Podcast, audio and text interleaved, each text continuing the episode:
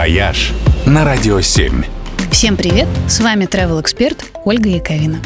Вы наверняка слышали про акцию «Ночь музеев» в мае, во время которой музеи работают допоздна и бесплатно. Но акция эта не единственная. Помимо нее бывает еще «Ночь театров» в марте, «Библионочь» в апреле, «Ночь музыки» в июне, а завершает всю эту ночную культурную вакханалию «Ночь искусств», которая состоится как раз в эти выходные с 4 на 5 ноября. В этой всеобщей акции принимают участие самые разные культурные институции по всей России. В Пензенском драматическом театре, например, обещают устроить экскурсию по закулисью. В Российской государственной библиотеке пройдет большой симфонический концерт.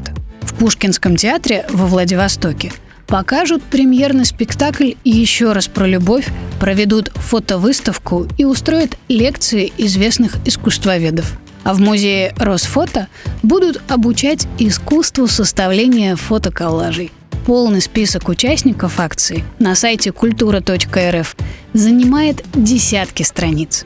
Лекции, спектакли, выставки, концерты, квесты, мастер-классы и тематические экскурсии в Ночь искусств предлагают примерно повсеместно. А для тех, кто не готов выходить из дома или хочет увидеть все и сразу, там же на сайте обещают прямые трансляции самых интересных событий. Кроме того, Многие заведения специально подготовили лекции, презентации и интересные проекты в онлайн-формате. А регионы создали виртуальные путешествия по своим самым живописным маршрутам.